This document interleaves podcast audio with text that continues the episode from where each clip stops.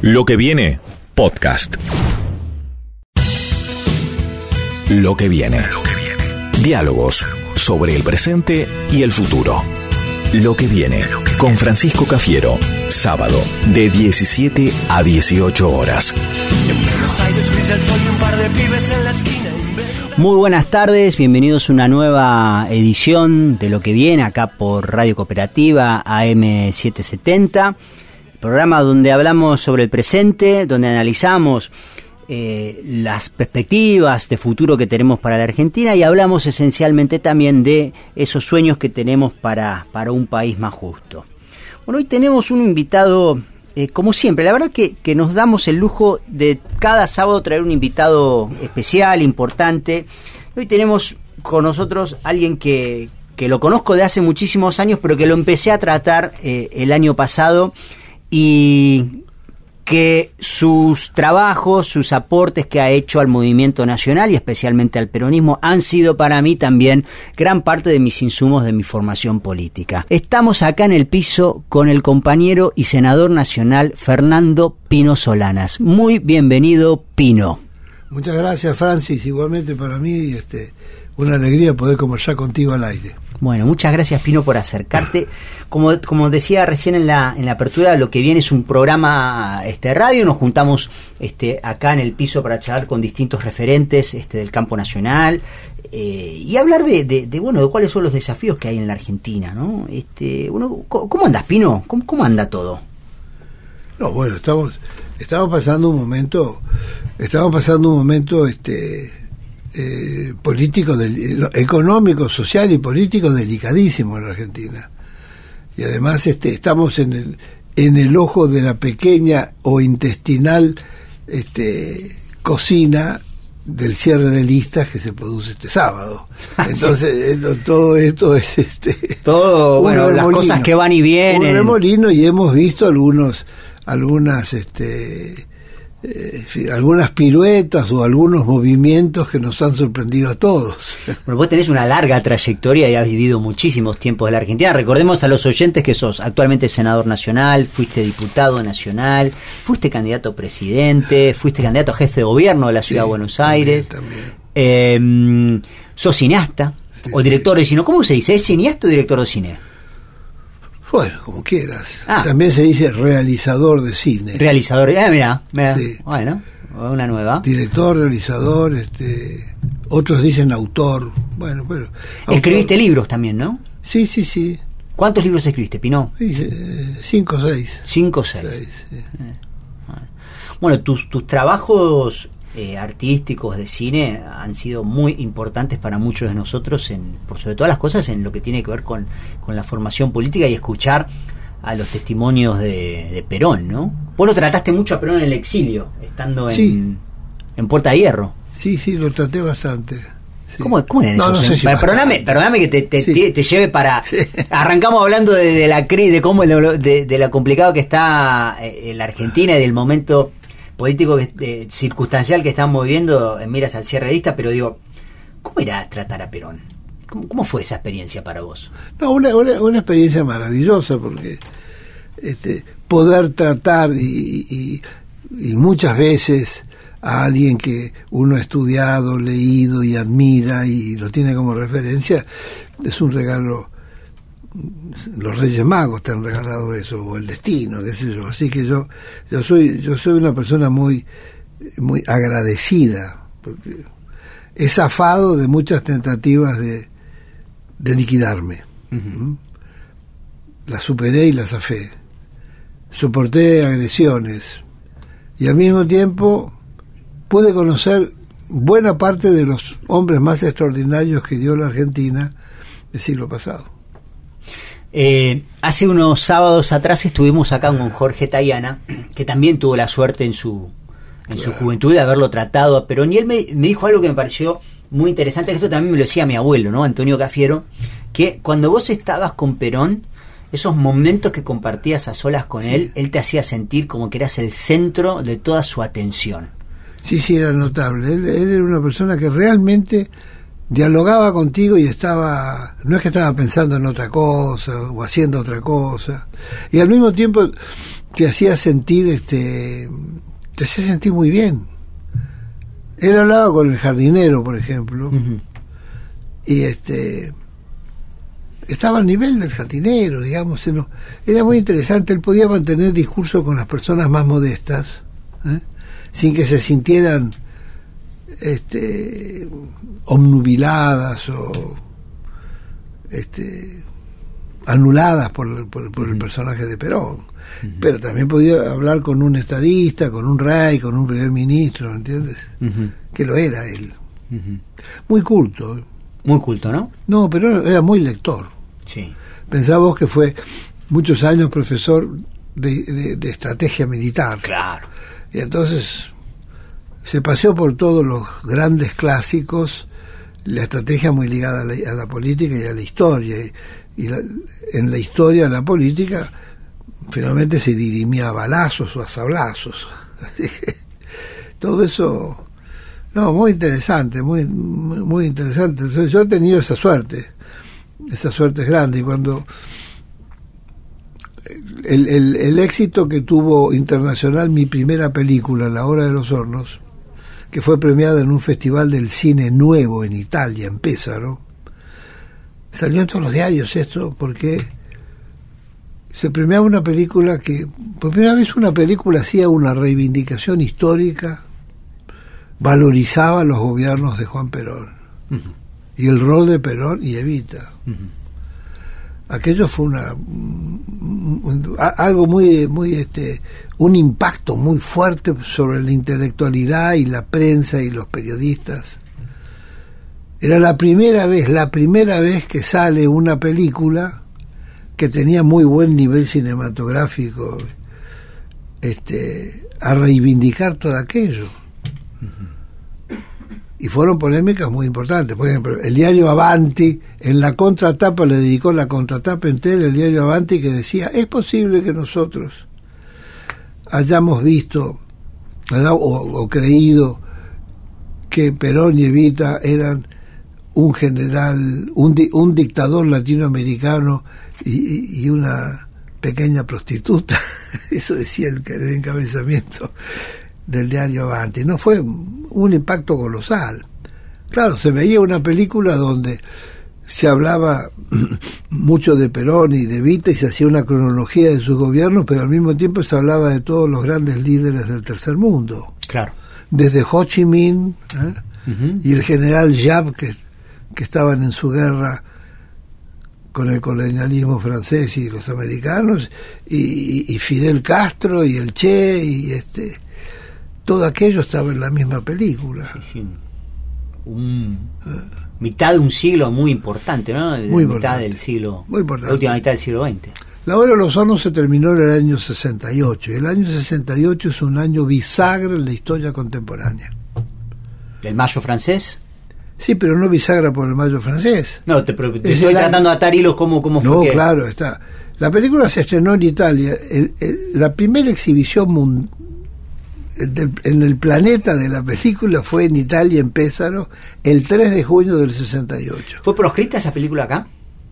Durante ese momento. Sí, claro, por supuesto, gobernaba, era la dictadura, era la dictadura de Onganía. Onganía. Y en el Instituto de Cine estaba el coronel Ridruejo. Pero es importante el año 68, te dije que es un año bisagra. Sí, bisagra dijiste. ¿Y sabes por qué? Porque es, es el año de la crisis petrolera mundial. Ajá es el año de los petrodólares. Y es el año que nace la OPEP, o la, ¿cómo se llama? Sí, la OPEP. La OPEP. Todo aquello. Me está haciendo ¿no era OPEC? OPEP. Bueno, ahora ya, ahora lo voy La OPEP. Sí. Organización de Países este, de, petróleo, de petróleo. Así que bueno, este... Bueno, ¿y qué te dijo Perón de la, de la hora de los hornos? ¿Te hizo alguna devolución? ¿Era un tipo crítico del cine también, Perón? Porque era un tipo culto.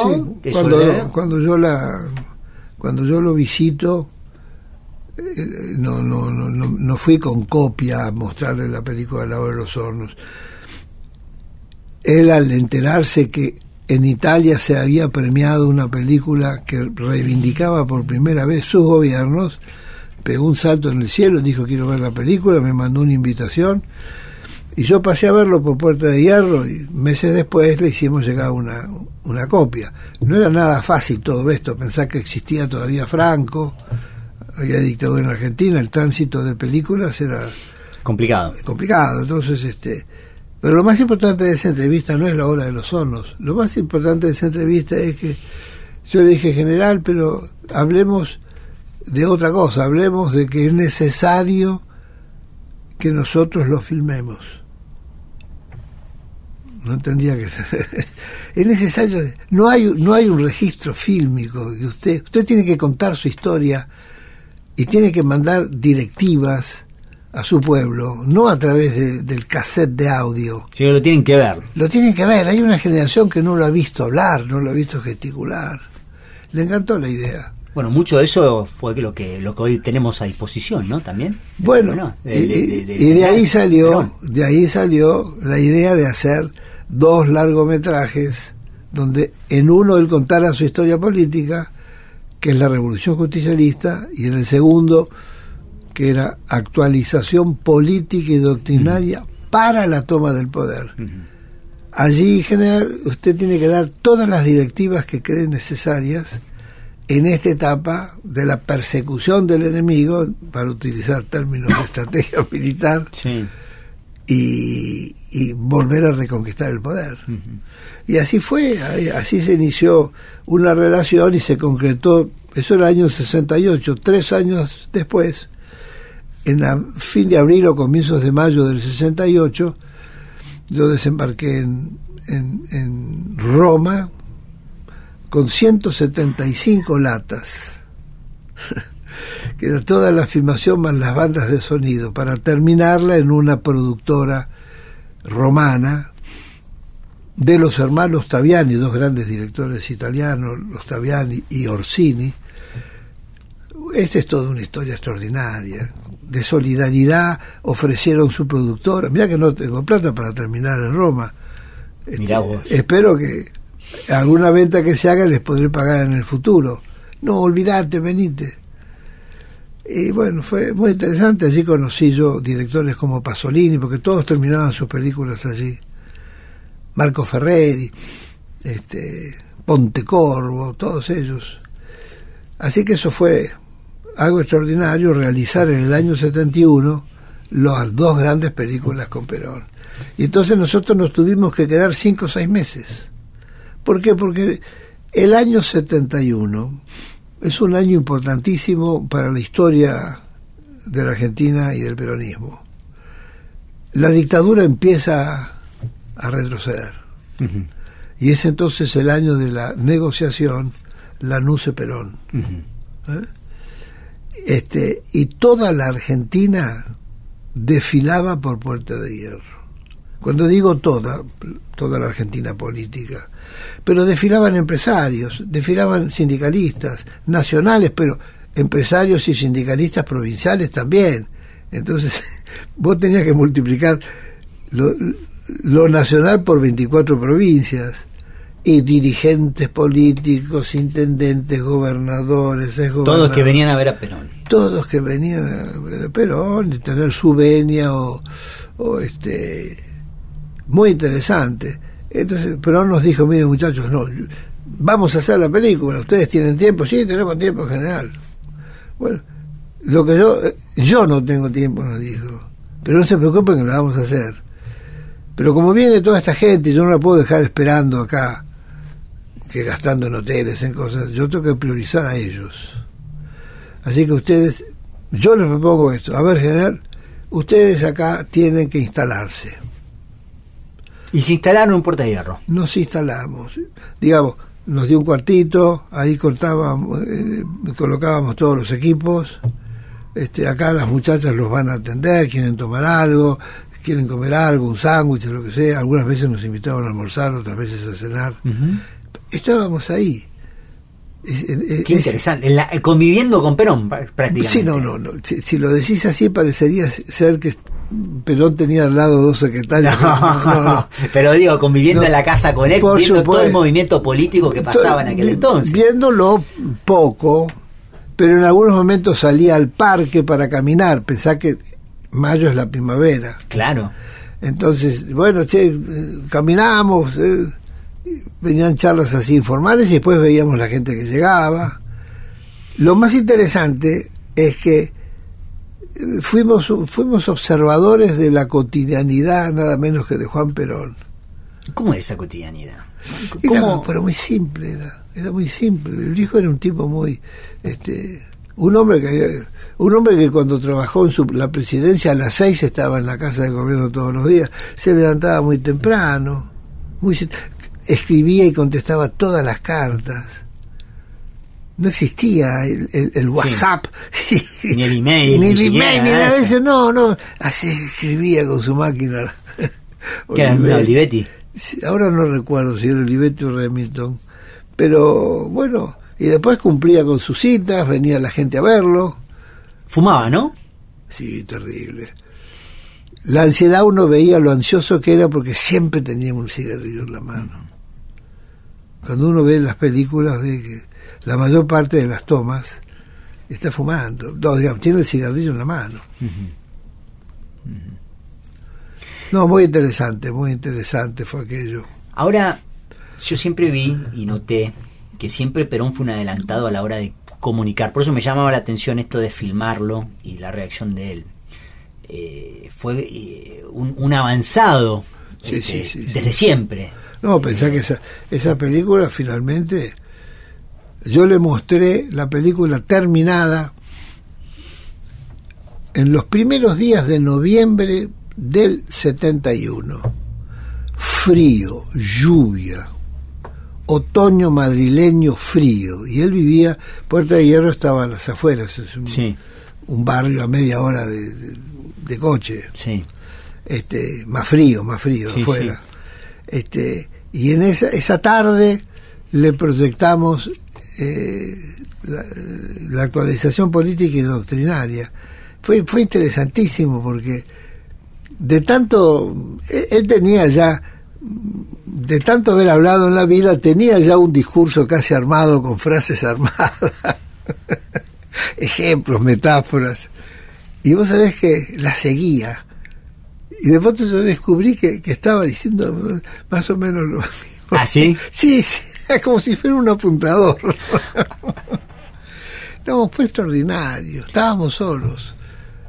Estábamos solos y este no le encantó la película mira terminamos terminó la última bobina y se pegó pegó así este, con el puño en la mano y se, levantó todo al mismo tiempo lo que vamos a hacer cuando podamos unir todas las todas las ramas del movimiento Pino, estamos acá charlando con, con Pino Solanas en lo que viene a M770. Pino, eh, cuando volvió Perón en el 73, ¿te volviste a encontrar con él? Lo vi, un, un, día lo saludamos en la casa de Gaspar Campos, uh -huh. pero no, no dio para más. No dio para más. Fuiste, no. eh, el, cuando llega la... pasa lo que pasa en la Argentina, ya sabemos todo lo que después vino y nuestros oyentes este, también. Ahora, te, te llevo a tu relato personal con todo esto, ¿no? Quiero que nos cuentes de tu relato personal. Cuando vino la la dictadura, ¿vos te exiliaste? Cuando vino la dictadura. Cuando llega la dictadura del 76. Sí, claro. ¿Dónde estuviste? Bueno, la dictadura llega el 24 de marzo. Sí. Este, yo ya estaba, yo ya me había ido de mi casa. Yo sabía que está, me estaban buscando. Este, yo permanecí clandestino dos meses me fui del país el 22 o el 23 de mayo. Tengo, el, decime si es cierto o no, tengo la data de que te fuiste a Venezuela y no pudiste entrar. Sí, sí. Ah, fue así. Me habían buscado ya en dos domicilios. Este, bueno, finalmente todo eso era un poco traumático, ¿viste? Uno siempre tenía, en fin, había que tener cuidado, no sea que al salir ahí a tomar el avión, pasaporte, etcétera, me detuvieran. Este, por supuesto, yo, yo no estaba acusado de ningún delito. El delito es que me había expresado, este, había contado una historia que la dictadura consideraba que era terrorismo ideológico, lo mío. Terrorismo ideológico. Sí, terrorista ideológico. Eso que era una categoría bueno, del, derecho, de la... Bueno, así decía. no sé cómo decirlo, no sé No, no, no, pero el periodismo amarillo que había también hablaba del terrorismo ideológico. Mm. Es decir, los actos de violencia que se producían eran adjudicados a los, a, los que pregonaban el terrorismo ideológico. Mm. ¿Y vos eras responsable de eso? Y sí, sí, yo y eh, Getino también. A Getino le habían allanado la clase. ¿A quién? ¿A quién? A, Getino, Octavio Getino. Y le, destruyeron la casa o le, le hicieron un revoltijo tremendo. A Gerardo Vallejo le pusieron una bomba. Este, bueno, en fin. ¿Qué te fuiste? Entonces te fuiste a Venezuela. Me voy a Venezuela y yo creí que no iba a tener problema, pero Venezuela estaba ya saturada de exilio del sur. Ajá. Primero llegaron los chilenos, después llegaron los uruguayos y el tercer exilio oleada son los argentinos y ya estaban hartos. Entonces había que tener visa y yo no tenía visa. Nadie, me, nadie me había dicho que estaban tan estrictos. Pasé 48 horas en el aeropuerto de Maiquetía y finalmente tomé rumbo hacia Madrid. Y ahí estuviste en Madrid. Sí, ahora, no es que uno se, uno se va y tiene mil dólares en el bolsillo para tomar pelado, me imagino. Yo estaba pelado. Eh, llamé a mi hermano mayor que tenía buena posición económica, etcétera, y me consiguió un pasaje para ir a Madrid. Y bueno, y ahí empezó mi, mi exilio europeo que duró ocho o nueve años. ¿Y estuviste en España y dónde más? En España estuve un año. Ajá. Ese año eh, tuve que esperar hasta fin de año que llegara mi mujer, era Chunchuna, Villafañe, que llegara con sus dos hijas y también mis dos hijos. Pasamos las fiestas, era, era Madrid, nos fuimos a Barcelona, alquilamos una casa en las afueras de Barcelona. Este, bueno, la vida del exilio. Esperando una carta, esto, no sabes. ¿Hiciste cine durante ese periodo? No, no, este, no, eh, al principio no. Escribí. Escribiste. Apenas yo llegué a Madrid me puse a escribir. El primer en el día que yo entré al departamento que había alquilado en Madrid, este, me puse a escribir. Me puse a escribir un nuevo guion, una nueva película. Era consciente que si no me podía si no me ponía a escribir, a generar trabajo desde mí, me iba a enfermar. Claro. Bueno, así fue, pasamos, nos quedamos siete, ocho meses allí en por la zona de Barcelona, yo escribiendo este guion, y finalmente yo en el interregno hice varios viajecitos por Europa para ver a dónde nos convenía quedarnos, porque España estaba muy saturada de exilio. Sí.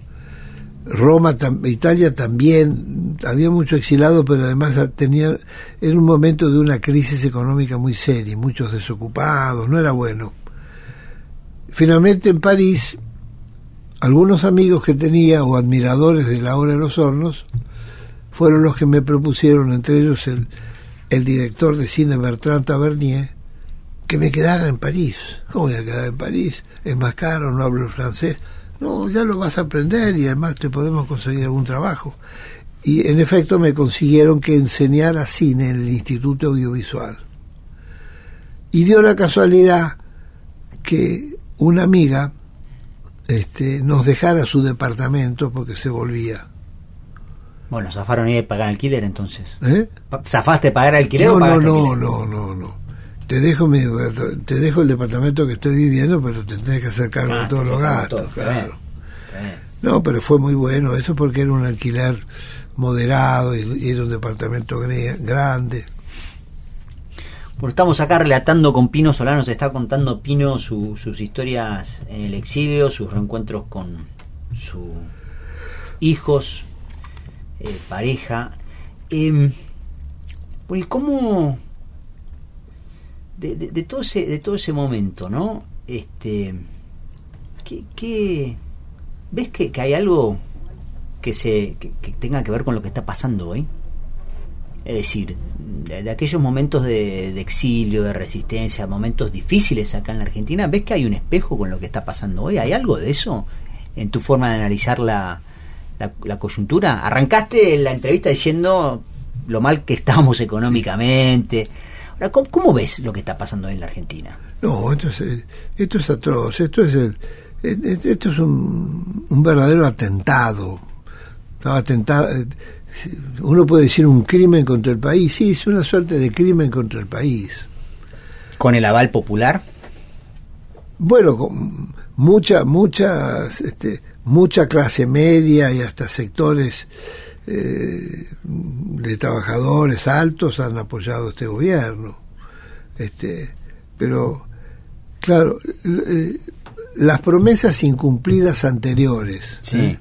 y, o no resueltas, sobre todo aquel karma que es la mochila de la pobreza. Sí. ¿Eh? Porque hemos tenido, no se discute 25, 28, 29 o 30% de pobreza cuando llega este gobierno, que promete pobreza cero. Este gobierno, este gobierno se convirtió en una máquina de mentiras frente a un pueblo muy desinformado. Pero la gente no, no, no, tiene información, no hay voluntad para hacerle llegar información accesible a las grandes mayorías y que pueda discernir mejor. Entonces, esto ha sido un verdadero desastre, una estafa. Los tarifazos que ha recibido el pueblo argentino y que han posibilitado el cierre eh, terminaron con el cierre de negocios, el comercios, el empobrecimiento de las familias, etcétera. Esto es, esto es un verdadero desastre. 30 mil pesos necesita una familia tipo para no ser pobre. Para no ser pobre. Para no ser pobre, bueno.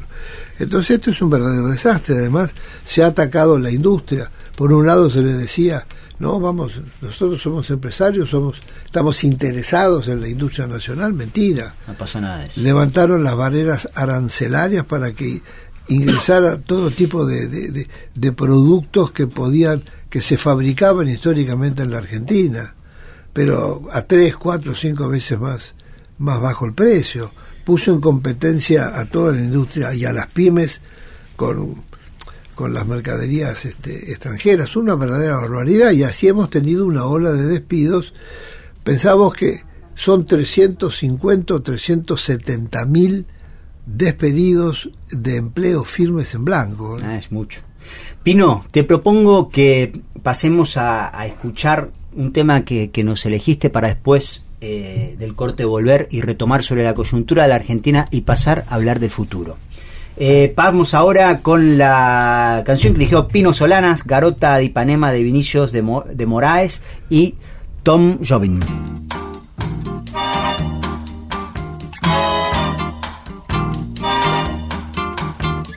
Olha que coisa mais linda, mais cheia de graça. Ela, menina que vem e que passa, seu doce balanço, caminho do mar. Moça do corpo dourado, do sol de Ipanema, o seu balançado é mais que um poema, é a coisa mais linda que eu já vi passar.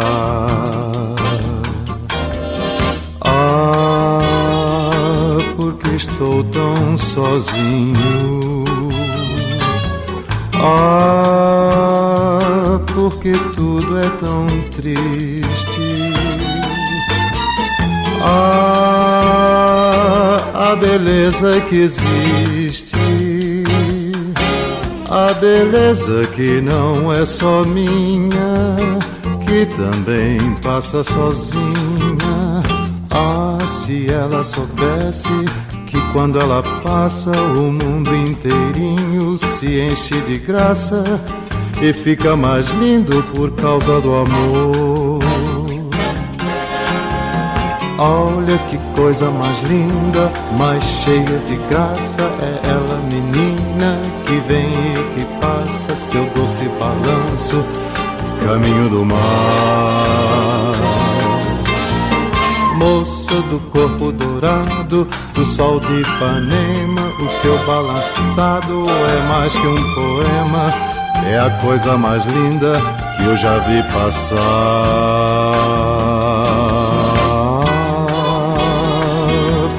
Estou tão sozinho. Ah, porque tudo é tão triste. Ah, beleza que existe. Quédate con nosotros, no te pierdas lo que viene. Sábado, de 17 a 18 horas. Lo que viene, lo que viene. Con Francisco Cafiero. Seguimos escuchando Lo que viene con Francisco Cafiero.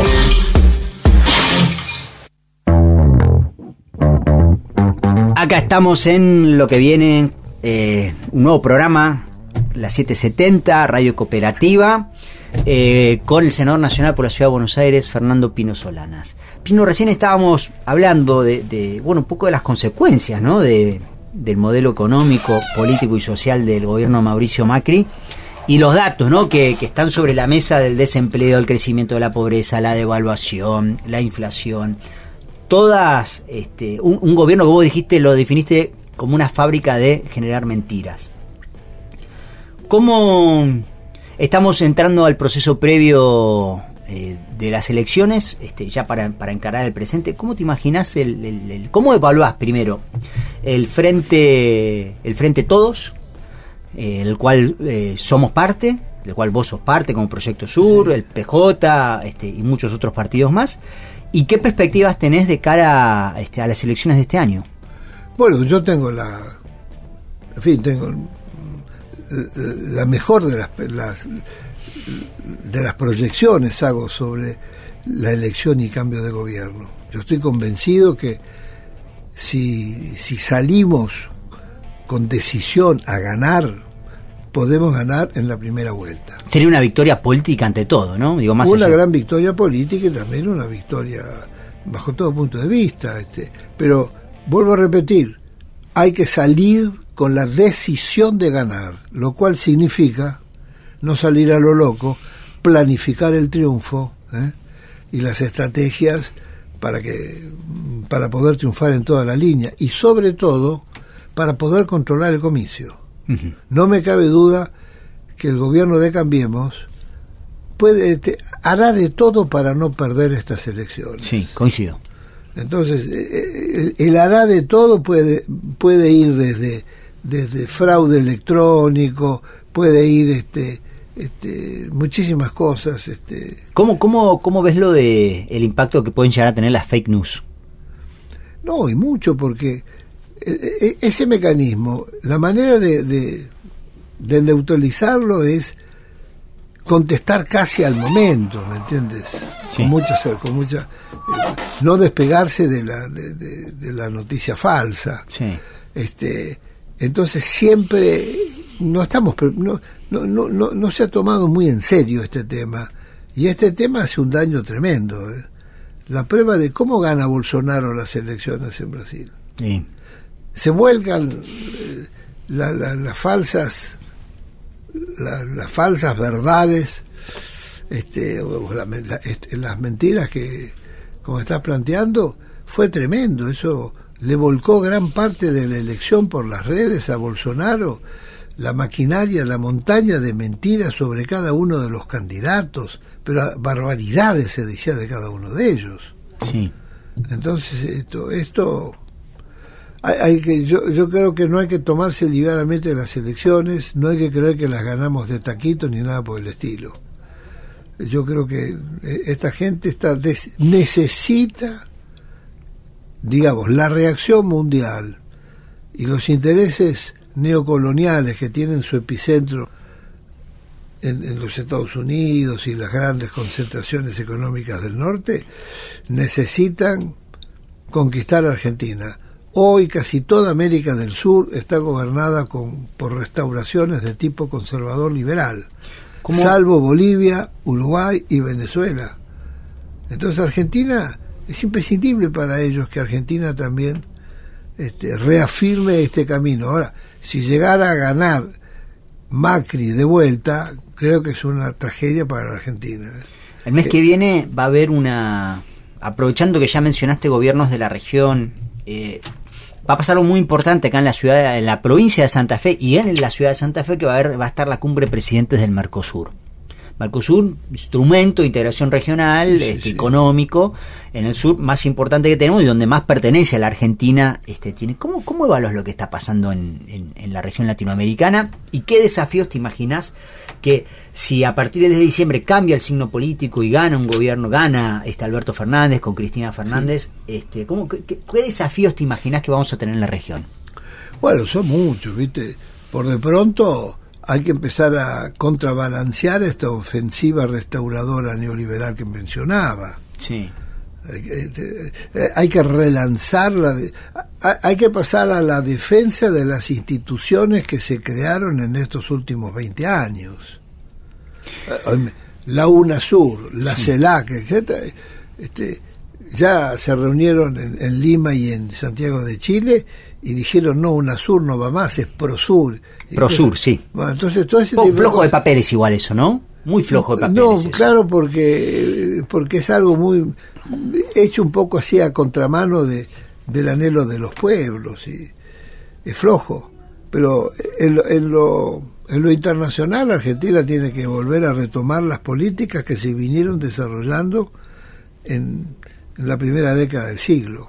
Vos fuiste muy crítico eh, del gobierno de Cristina en, en ciertas áreas concretas, la matriz energética, el desarrollo eh, del transporte público. Es decir, había ciertas este, agendas de las cuales vos eras muy críticas, pero sí hubo algo que vos rescataste siempre, que fue esencialmente la política de integración regional que hubo. ¿Me equivoco con lo que estoy diciendo? Digo, No, siguiéndome por las cosas que vos no, este, escribiste y- publicaste que sigo atentamente. He sido crítico de la relación del gobierno anterior con los recursos naturales. Sí. He sido crítico de su política energética. Acá no ha habido un debate energético, ninguno. ¿Cómo ves ese debate de cara a lo que se viene? Es decir, de cara al futuro de la No, Argentina. Pero, es imprescindible. mira. Ahí está, a ver. No, es imprescindible porque el primer tema, el primer insumo de la cadena productiva es la energía. Entonces, ¿cómo vas a obviar un debate sobre la energía? Eso está totalmente ligado al costo nacional. Está ligado a la industria, está ligado al comercio, está ligado a la comunicación. Y acá se ha cometido una, un atropello increíble sobre la base de la desinformación de la ciudadanía, de los, de los consumidores. Acá se ha dicho, nosotros hemos pagado regalado, tenemos que pagar muchísimo más. Una cosa es una, un- un- un- una actualización de tarifas del 10 o del 15 o del 20%, y otra cosa es 2000% de aumento. 2000. dolarizar absolutamente todo. Pero, una- barbaridad. Y entonces, la energía, al ser de los primeros insumos de la cadena productiva, al aumentar la energía, aumenta todo lo que viene detrás. Entonces ha sido un disparador de la inflación, la energía. Argentina, la primera mentira que hay que contestar son las mentiras, una de las grandes mentiras del presidente Macri. Macri dijo, "Oye, nosotros tenemos que alinearnos a las tarifas internacionales, no puede ser que la Argentina pague muchísimo menos que lo que se paga la energía en otros países del mundo. Es una enorme mentira esa. Porque, ¿Por qué la Argentina? ¿Qué quiere decir esto? Si, si el petróleo y la producción de la energía es argentina, está hecha con está hecha en la Argentina es un recurso argentino mano de obra argentina etcétera etcétera etcétera es como si dijéramos acá tenemos que comer la carne al precio de lo que vale en Londres Tokio y Nueva York. Un disparate. La carne es argentina la producen los argentinos la comercializan los argentinos. Entonces hay, hay, hay que liquidar, hay, que cortar y contestar esa barrera de, de embustes que con todo el aparato mediático que maneja el gobierno ha calado hondo en en muchos sectores de la población que aún pagando este pagando este contra su propia voluntad pero creyendo de que sí realmente este, estaba muy bajo y todos esas son disparates entonces acá Argentina está dotada de grandes energías que son más económicas. Está súper dotada para las energías alternativas, no contaminantes, energías limpias. Entre ellas tenés la energía eólica. Algunos van a decir, no, pero que no son permanentes las energías de los vientos. No, es, es una mentira. Si bien no son permanentes, pero en la Argentina, la, la, experiencia que los estudios sobre la continuidad de la energía eólica, por ejemplo, demuestran que, que, que prácticamente todo el día está funcionando en la región de la Patagonia y en la región de los valles cordilleranos, tenemos 3.300 o 3.500 kilómetros de cordillera, para hablar solamente de la cordillera de los Andes, de Tierra del Fuego a, a la Caca. Bueno, todos esos son corredores de vientos. Pero hay un potencial energético pero, tremendo ahí, pero tremendo. Pero además de todo eso, vos tenés este la energía solar. La energía solar es enorme. En, en, la región de la Puna de Atacama es la otra región del mundo donde la energía solar produce ma mayor cantidad de energía por metro cuadrado. Es la Puna de Atacama y es el desierto del Sahara. Ahora, Entonces esas energías no se han explotado prácticamente. Ahora parece que toda agenda vinculada a la, a la explotación energética está circunscrita únicamente en vaca muerta, ¿no? Que es un discurso un disparate, muy, un disparate. muy impuesto por Macri esto, ¿no? Por supuesto no, no, este, lo de vaca muerta, pensá que no, vaca muerta. En la actualidad, estoy me, estoy no, me refiriendo a la actualidad. No, viene Ahora, antes. Los acuerdos de vaca muerta vienen antes, no nos olvidemos que este, vienen antes y, y el contrato, el primer gran contrato que se firma con una empresa extranjera es el contrato de Chevron. Después le siguió el contrato con la Dow Chemical. Y esos contratos se mantuvieron en secreto. Hubo que, tuvo que actuar la Corte Suprema de Justicia para exigir que se dieran a conocer. Y cuando se dieron a conocer, lo que entregaron fue un contrato con tachaduras. Esos contratos son una verdadera vergüenza.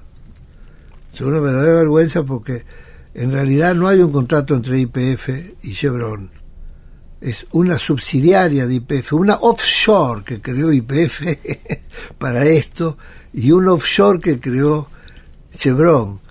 ¿Me entiendes? Todo Esas... eso, todo eso para escapar al control público. Y lo que necesita la Argentina es volver a reconstruir sus controles públicos. Cuando digo públicos no son controles estatales, son controles del público, donde también participa el Estado, pero participa el usuario, el consumidor, el público los servicios. Los servicios no cabe duda que después de la experiencia desastrosa que se ha hecho con las privatizaciones, si vos haces, se hizo una encuesta hace pocos meses, este, y la mayoría dio que se quería volver, de, de los ciudadanos querían volver a la, a la, a, que las empresas de servicios tenían que volver a ser del público. Pensá vos que las grandes empresas, por ejemplo, ferroviarias, la francesa o la alemana, que es la, la alemana es la principal red ferroviaria de Europa. La mitad del directorio de la, de, de, de la empresa ferroviaria alemana, que es estatal, la mitad del directorio son representantes de los trabajadores y de las as asociaciones de usuarios. Uh -huh. En fin, es otra otra cultura. Necesitamos empresas públicas. Las empresas públicas, acá se las destruyó con el mito de que daban pérdidas. Dije mito, porque no es que daban pérdidas, no, invertían. Uh -huh. Las empresas públicas o los, las empresas públicas o los servicios públicos no están, no tienen como prioridad generar ganancias como si fabricaras conservas o autopartes de un automóvil. Lo que están obligadas es dar un servicio de altísima calidad o de excelencia a la comunidad. ¿Me entiendes? Y además cuando el ejemplo mayor es cuando Neusta decía se pierden en los ferrocarriles un billón de dólares al día, mentira, no se perdía, ¿no? Los ferrocarriles, por supuesto, los ferrocarriles como las Fuerzas Armadas como la justicia, como la escuela pública, como el hospital público, todo es inversión. Claro. Como hay otro de los temas que siempre eh, destacás eh, y, y, que quiero dejarlo también como consigna de cara al futuro, ¿no? que nos sí, parece sí. fundamental para, para la agenda que se viene, Pino. La cuestión de la industria pesquera en la Argentina, con Sí, sí. este enorme, la enorme cantidad de mar que tenemos, Sí, el potencial que tiene todos nuestra recursos, sí, sí. nuestros recursos este, eh, marítimos ahí. ¿Cómo, cómo, cómo te imaginas una, una política que venga que del futuro de cara a, esa- a esos recursos este, estratégicos? Bueno, mira, también? si hay un tema que hemos trabajado es todo el tema, todo el tema pesquero, todo el tema ligado a la recuperación económica y de soberanía del, del Atlántico Sur. ¿Eh? Entonces, este, hemos presentado, inclusive, venimos todos los años reactualizamos la presentación de nuestro proyecto de ley de pesca. Argentina, los mares del sur argentinos Sí. tienen, eh, tienen un potencial de riqueza itícola de los más sanos del mundo, poco explotado. ¿Cómo, ¿Cómo es eso? Repetiste. Eso es muy sano. Eh, Los mares del sur no están, no están todavía contaminados con explotaciones petroleras y con Sí, todas esas cosas. sí. Es un mar muy limpio. Sí. Y el pescado más sano del mundo, o de los más sanos del mundo, es el pescado del Atlántico Sur. Ahora, la, la, la línea, la línea este, de la plataforma que nos corresponde, que es la del La plataforma marítima. Sí, la, la zona, la llamada zona económica exclusiva, Sí. es hasta los 200 kilómetros. Sí. En esa línea, si vos buscas, si vos mapeás por internet, vas a ver que en, en los mapas te vas a encontrar con una suerte de ciudad Llena de barcos llena de de afuera. barcos que están pescando. Sí. Muchos españoles, no Uh, chinos, todo, estadounidenses. Uno de, una de las grandes un- una de las grandes flotas pesqueras es la que la española que está en, en Malvinas con contratos de Malvinas. Bueno, eso es una discusión aparte, ¿no? Que es Sí. una gran, un gran tema de la política Oh, enorme, pero- soberana. Yo quiero decir lo siguiente. Sí. Es una vergüenza que no se haya tomado en serio los beneficios de la riqueza pesquera y la defensa de la- del, del recurso pesquero argentino. Te voy a dar un dato. Sí. El consumidor argentino consume 6 o 7 kilos de pescado al año de promedio. España está entre 35 y 40. Y Japón está arriba de 60 a 65 kilos por año. ¿Qué nos pasa? ¿Por qué no, cons- no Pero consumimos bueno, tanto te- pescado? eh, todas las cosas que nos pasan son la consecuencia de que no hay una política decidida que no nos pase. ¿Me entiendes? Sí.